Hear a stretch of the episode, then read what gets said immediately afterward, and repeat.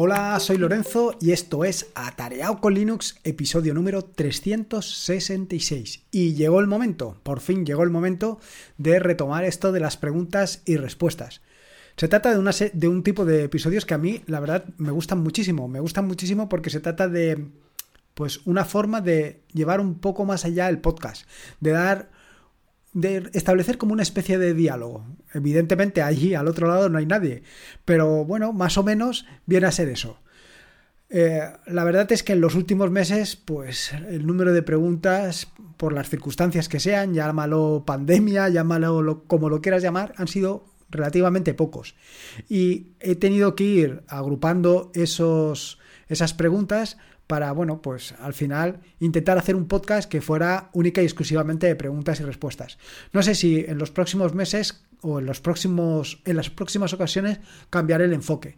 Cambiaré el enfoque de manera que cuando llegue una o dos preguntas, pues hacer un podcast en el que conteste esas dos preguntas y luego pues trate otros temas. Porque eh, el problema con el que me he encontrado es que por no dar respuesta a esas preguntas, pues han ido acumulando y acumulando y no he contestado ni siquiera por correo electrónico. Y esto es una cosa que me exaspera hasta límites insospechados. Lo cierto es que me vuelvo loco. Cada vez que veo que tengo correos sin contestar, es, es una cosa que me puede. Pero bueno, ¿qué le vamos a hacer? Ya veremos cómo lo enfoco.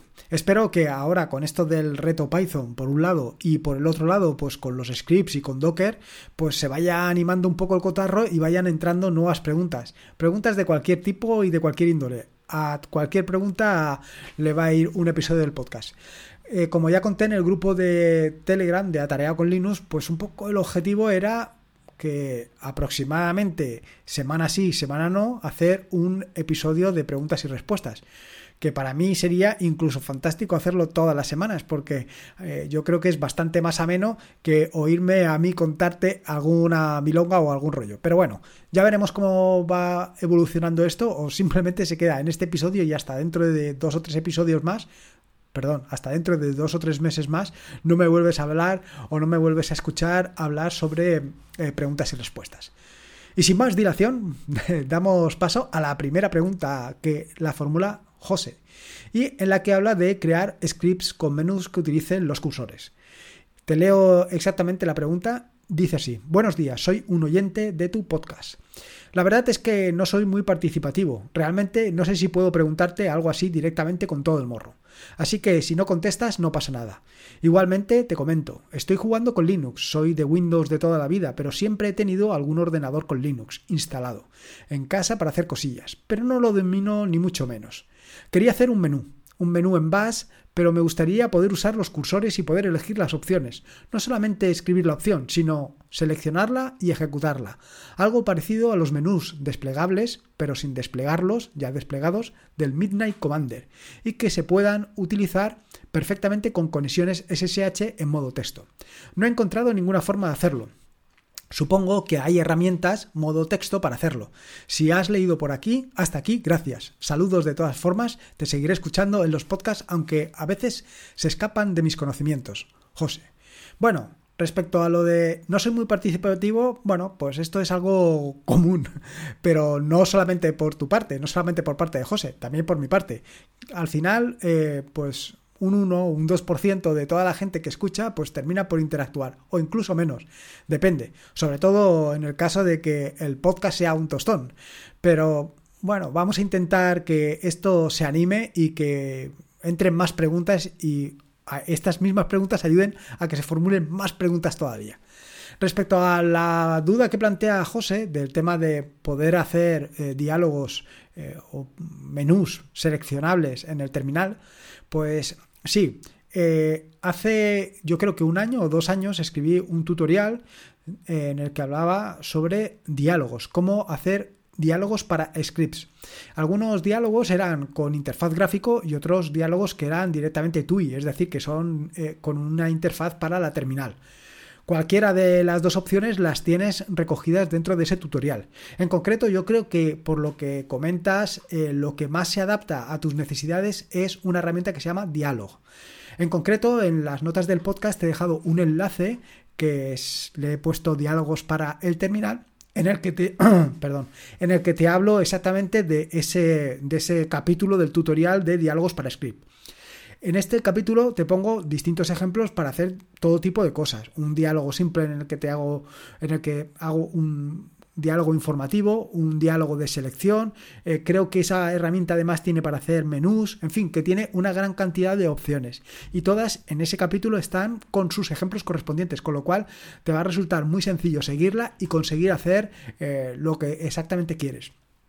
Lo cierto es que esta que comentas, esto de los menús vía SSH o esto de la selección de vía SSH, me parece algo realmente muy interesante, porque en ocasiones nos olvidamos que, bueno, eh, aquella persona que va a acceder vía terminal a un servidor no tiene por qué ser el más... Eh, o el mejor conocedor de la terminal. A lo mejor eh, se conecta puntualmente para hacer alguna operación concreta. Y no solo esto, también puede ser un gran conocedor de la terminal, pero luego por comodidad, por determinadas circunstancias, quieres tener determinados diálogos que te faciliten o que te o que te hagan más cómodo el trabajo que hagas en, la terminal. A lo mejor, pues tienes una serie de backups o lo que sea que tengas y no tienes por qué recordar todas las comandos o todas las opciones que tiene cada uno de los comandos que tienes que ejecutar. Simplemente teniendo un menú donde seleccionarlos sería mucho más cómodo. Por eso la solución que, plantea José, la solución de acceder vía SSH y utilizar un diálogo me parece una solución perfecta, me parece una solución brutal. Así que adelante, echar un vistazo a ese capítulo del tutorial que seguro seguro que te va a resultar muy pero que muy esclarecedor. La siguiente pregunta, y que va a ser realmente interesante, es sobre bot RSS. Dice Dan, pregunta, buenos días y felices fiestas. Y aquí abro un paréntesis respecto a lo que pregunta Dan. Imagínate lo que ando contestando, esto es de antes de Navidad seguro. Dice, soy un amateur de la informática, habiéndome metido en esto por culpa de la Raspi. De Python no sé mucho. Estoy luchando con él para hacerme un bot en el cual elegirme las fuentes RSS. Quiero más de una. Tengo este código. No da error, pero me saca, pero no me saca en la pantalla o en el bot nada y me pone un enlace que ya te dejaré yo, bueno, ahora te contaré. Entiendo que estás muy ocupado, pero intento pedirte ayuda para ir entendiendo y aprendiendo poco a poco cómo puedo hacerlo. El código para ir creando algo de contenido, no solo copiar y pegar. Te lo agradecería muchísimo si tuvieras dos minutos para poder guiarme. Un saludo y sobre todo gracias. Tu blog está fijo en mi barra de marcadores y lo consulto al menos una vez al día. Un saludo y gracias. Un saludo a ti, eh, Dan, por contestar. Bueno, por contestar, no, por escribir. Eh, la verdad es que le contesté a Dan una primera vez, pero la segunda eh, no lo contesté porque me parecía muy interesante lo que planteaba. Y bueno, pues lo he ido dejando, he ido dejando pensando en que lo metería en un episodio del podcast de preguntas y respuestas y ya ves dónde hemos llegado. Tres meses después es cuando le voy a dar una contestación y además no la contestación que se espera. Como sabes, en el reto Python he establecido que cada 15 días eh, pues voy a plantear un reto. ¿Qué es lo que sucede? Pues que como de costumbre, los ansias que están tanto en el grupo de Atareado con Linux como los ansias que están promoviendo o patrocinando el, el podcast, vaya, aquellos que eh, participan con el Patreon, pues insisten en aumentar la frecuencia con la que se publican estos retos. Entonces he pensado que esto da para un reto. Este bot RSS y con la solución que ha planteado eh, Dan, pues con una primera aproximación da para un reto. Así que eh, voy a prepararlo para el próximo miércoles y voy a meterlo en un episodio de preguntas y... Oh, perdón, en un, en un, digamos, vamos a llamarlo en un, en un midget, en un mediano, en un intermedio, un, un reto intermedio, un reto intermedio en el que eh, te pondré más o menos lo mismo que hemos estado haciendo, pero un poco más concreto y mucho más dirigido. Para que, bueno, pues para abrir un poco de boca y ver cómo solucionarlo. Te pondré a lo mejor la primera de las soluciones, quizás la que plantea Dan, y luego a partir de ahí eh, te plantearé pues otras alternativas o exactamente qué es lo que conseguir. o incluso, bueno, ya veremos, ya veremos. Yo creo que puede estar interesante y puede ser gracioso. Además, esto me da pie a otra cosa.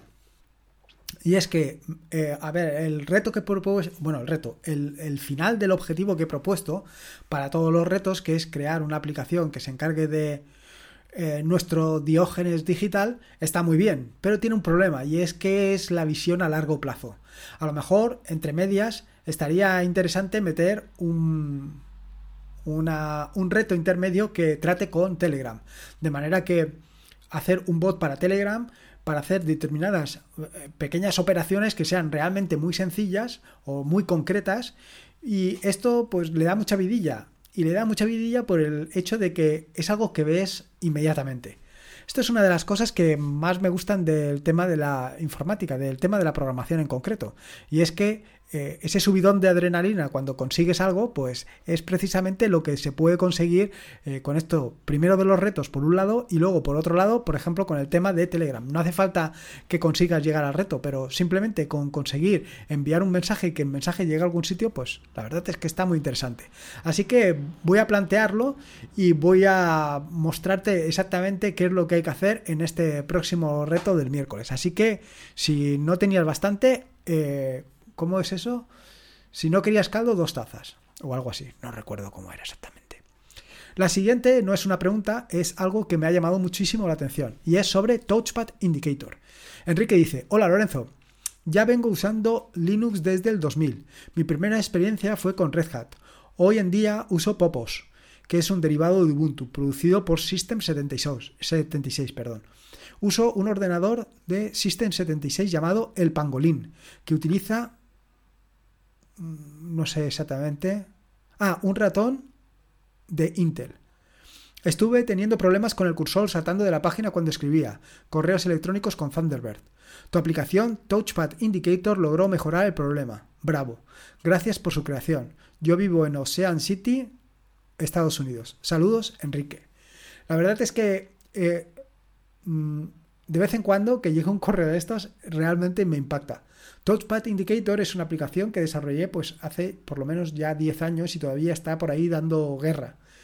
Eh, es una de esas aplicaciones que le tengo muchas ganas, pero para implementarla en Rust, porque creo que se le puede sacar mucho, mucho partido.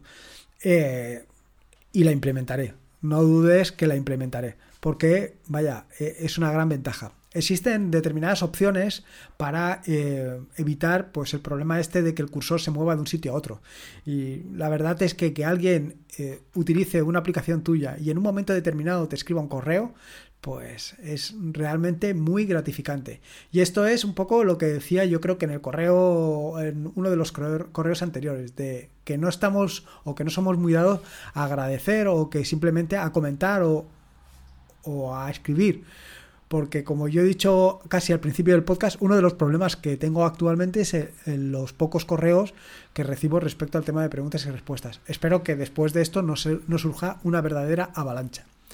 La siguiente pregunta es sobre la Raspberry Pi 400 y es de Gabo y dice, hola, llegué a tu página al buscar reseñas en español sobre la Raspberry Pi 400 y la tuya me parece fascinante, muy completa y también explicada. Sin ánimos de molestarte, me gustaría realizarte una consulta. Estoy interesado en adquirirla, ya que debo prestar mi notebook por un buen tiempo, cuatro o seis meses, y quería saber si la Raspberry Pi 400 me serviría para realizar mi trabajo desde casa. Como mucho, abriría cuatro pestañas en el navegador al mismo tiempo, Waymail, Telegram Web y dos pestañas de la página de mi trabajo y quizá al mismo tiempo de las pestañas abra un PDF o LibreOffice Writer o Calc. No mucho más que eso. Te comento que el sistema sea GNU Linux no es ningún impedimento para mí ya que en la notebook tengo instalado Manjaro. Desde ya, muchas gracias. Saludos. Bueno, Gabo, yo he estado utilizando la Raspberry Pi 400 y exactamente para lo que tú quieres va fantástico. Pero para un poco lo que has escrito, eh, algunas eh, consultas vía, ¿cómo se llama? Eh, ahora me he perdido. Algunas páginas web, tener dos o tres páginas abiertas, poder abrir un, Office, todo esto, un LibreOffice, todo esto más o menos lo desempeña habitualmente. Yo si lo vas a utilizar de forma más profesional, si lo vas a utilizar para tu trabajo más habitual, yo iría a otra solución. Quiero decir, para mí la Raspberry Pi 400, bueno, en general la Raspberry Pi es más para aprender, más que para utilizarla como eh, centro multimedia, como para ordenador de escritorio. Creo sinceramente que es así. Por poco más dinero, a lo mejor eh, yo creo que la Raspberry Pi 400 entre pitos y flautas está sobre los 100 euros y a lo mejor un mini PC de estos más o menos modesto que lleva un Intel Celeron o una solución de esta está por los 150, 160 euros. Es decir, 50 euros más. Y te va a dar mucho mejor desempeño que la Raspberry Pi 400. Sin embargo, si lo que quieres hacer es puntualmente, pues utilizarla para esto, para lo que acabas de comentar, y luego, pues sacarle más partido para, eh, pues no sé, pues implementar alguna solución con los con los LEDs o cualquier otro tipo de cuestión, con los pin, con los pines y todo este tipo de cosas, pues entonces sí, entonces vale la pena. Si no, yo miraría la inversión. No quiero decir que al final es para lo que es, o yo por lo menos tengo esa visión. A mí me gustó, sinceramente, me gustó la experiencia y como digo, he podido hacer de todo. He podido navegar, he podido programar directamente en Python utilizando eh, la aplicación que comenté en el tutorial sobre la Raspberry Pi 400. En fin, he podido sacarle un poco de partido. Pero para el trabajo diario eh, no, no lo termino de ver. En fin, cada uno es libre de hacer lo que quiera. Pero esa es un poco mi opinión. Bueno, en fin, estas son las cuatro preguntas que he recogido. Tengo todavía alguna más en la, eh, como te digo, en la recámara, pero bueno, la voy a dejar ahí madurando porque eh, tenía intención de sacar primero la del, la del bot RSS para el, precisamente para el mini reto, para el reto mediano de mitad de semana. Y mientras tanto, lo que voy a hacer es contarte en qué ando metido, porque probablemente eh, veas que estas últimas semanas he publicado poco.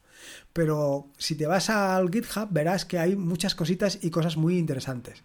Lo primero es que he estado publicando eh, un poco ah, de la mano del amigo Rapejim, Raúl, una actualización de Expulsabot que es el bot que utilizamos en algunos de los canales de Telegram, tanto Yugi como, o sea, Ángel de Yugi, como en el, en el, en el eh, grupo de Telegram de, de Atareao, en el grupo de Telegram de Ubuntizados y algún que otro grupo, pues estamos utilizando este bot. Em, eh, este bot está o lo he empaquetado en un Docker, en un Docker file y está disponible para quien quiera que lo pueda utilizar pero eh, hemos metido algunas actualizaciones como es la posibilidad de desbanear a alguien en el caso de que, pues por las circunstancias, se quede baneado. Bueno, una primera. Y luego, pues hemos mejorado tanto la instalación del, del bot o la creación del Dockerfile utilizando Tiny, que ya he comentado sobre él. También, eh, ¿qué otras cosas más interesantes hay? La instalación de todos los... Bueno, ahora Anteriormente la instalación se hacía directamente eh, como root, quiero decir como root dentro del Dockerfile. Ahora lo que se hace es crear un, entorno, un entorno virtual exprofeso para Python dentro del, eh, dentro del propio Docker y queda la cosa muy pero que muy pero que muy contenida. La verdad es que me ha gustado mucho el acabado y si estás muy interesado en las notas del podcast encontrarás un enlace a precisamente esto. De la misma manera, y siguiendo con esto, lo que he hecho también ha sido actualizar un bot que hice en su momento, bueno, un bot no, una API, una API sugerida por el amigo Dani de Web Reactiva, una, una API para, oh, perdona, para chistes de chiquito de la calzada. La cuestión es que esa API está implementada en Python con Flask y lo que también tiene, pues, o también está empaquetada en Docker para que sea más fácil transportarla de aquí para allá. ¿Qué cosa? Pues he mejorado también, aprovechando la actualización de Expulsabot, también he mejorado esa, esa API básicamente la containerización. Y el siguiente, eh, que creo que también comenté en este episodio del podcast, bueno, en algún episodio del podcast anterior, es sobre Crony. Crony es un contenedor que lo único que hace es contener, valga la redundancia, un, un cron, un cron tap exactamente igual que el cron de tu equipo. ¿Y por qué tenerlo eh, básicamente en un Docker? Pues para no mezclar los, eh, como te digo, los cron de, ¿cómo se llaman? Los cron de, ahora no me sale el nombre, los cron de Docker, los cron en los que ejecuto cosas de Docker con el cron que tenga en el sistema. De esta manera no hay ninguna interferencia entre uno y el otro. Me parece una solución muy cómoda, muy práctica y además muy sencilla de implementar. Por ejemplo, lo hemos utilizado para em, eh, hacer las actualizaciones en Firefly. Con Crony pues vas haciendo llamadas regularmente para que se vayan actualizando los, eh, todo el sistema de Firefly. Esto ya lo contaré en eh, Self-Hosted con más detalle exactamente cómo está implementado. De la misma manera, y con esta obsesión que tengo últimamente por Rust, lo que he hecho ha sido implementar una solución similar con Rust. ¿Y qué es lo que me he encontrado? Pues lo que me he encontrado es que si el Dockerfile de Crony implementado con las soluciones habituales ocupa aproximadamente 5 o 6 megas, con Rust al final entre pitos y flautas se va a 10 o 11 megas. No es que sea una barbaridad, pero bueno, es otra solución y una solución un tanto peculiar. Profundizaré sobre ella porque me ha gustado mucho cómo, cómo está resuelto o cómo lo he resuelto. Eh, no recuerdo ahora si está publicado en GitHub. Si está, lo dejaré en las notas del podcast. Y luego, por otro lado, también te quería hablar sobre eh, otros dos Docker que he actualizado, que es el de Nginx y el de WebDAV. Estos dos eh, los he implementado de forma que eh, no se ejecutan en ningún caso como usuario root, sino que se ejecuta como un usuario normal. Y el de Nginx ya hablé sobre él en el capítulo anterior de Self-Hosted y el de WebDAV te lo contaré mañana en el capítulo también de Self-Hosted para que veas todas las posibilidades que te ofrece WebDAV y que es una solución muy, pero que muy interesante para tener tus cosas autocontenidas. En fin, esto es un poco lo que te quería contar en este episodio del podcast. Me dejo para el próximo episodio del podcast comentarte sobre los dot files, todas las actualizaciones que estoy haciendo y sobre todo la relación que tiene con NeoBeam. Ya verás, ya verás, que se vienen cosas muy chulas, sobre todo de lo relacionado con Bash para mejorar tus scripts en Bash de forma considerable y lo mismo para Python. Ya verás, ya verás, está muy interesante. En fin, espero que te haya gustado este nuevo episodio del podcast y si puedes te agradecería una valoración ya sea en iVoox o en Apple Podcast. Recordarte que este es un podcast de la red de podcast de sospechosos habituales, donde puedes disfrutar y maravillarte de un auténtico elenco de podcast. Puedes suscribirte a la red de podcast de sospechosos habituales en fitpress.me barra sospechosos habituales. Y por último, y como te digo siempre, recordarte que la vida son dos días y uno ya ha pasado. Así que disfruta como si no hubiera mañana y si puede ser con Linux. Y en este caso, con una de preguntas y respuestas, mejor que mejor. Un saludo y nos escuchamos el próximo lunes.